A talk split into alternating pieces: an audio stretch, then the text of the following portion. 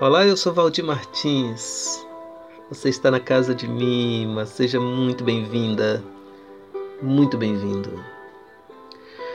O período pascal para a tradição cristã é um tempo que nos convida à reflexão, pois nos deparamos com os dias que antecederam o martírio de Jesus de Nazaré.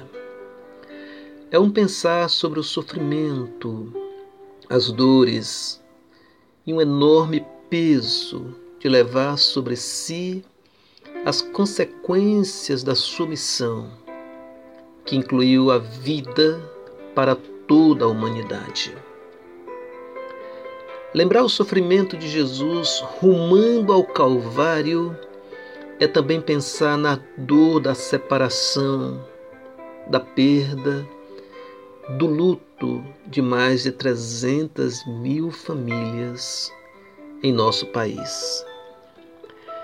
Felizmente, a Páscoa também traz o signo da ressurreição, a esperança de que toda dor tem um fim.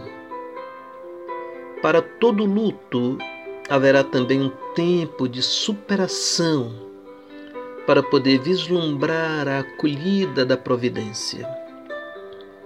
A ressurreição de Jesus é a chave que abre a porta para uma nova experiência, para a certeza de que a morte não tem a palavra final.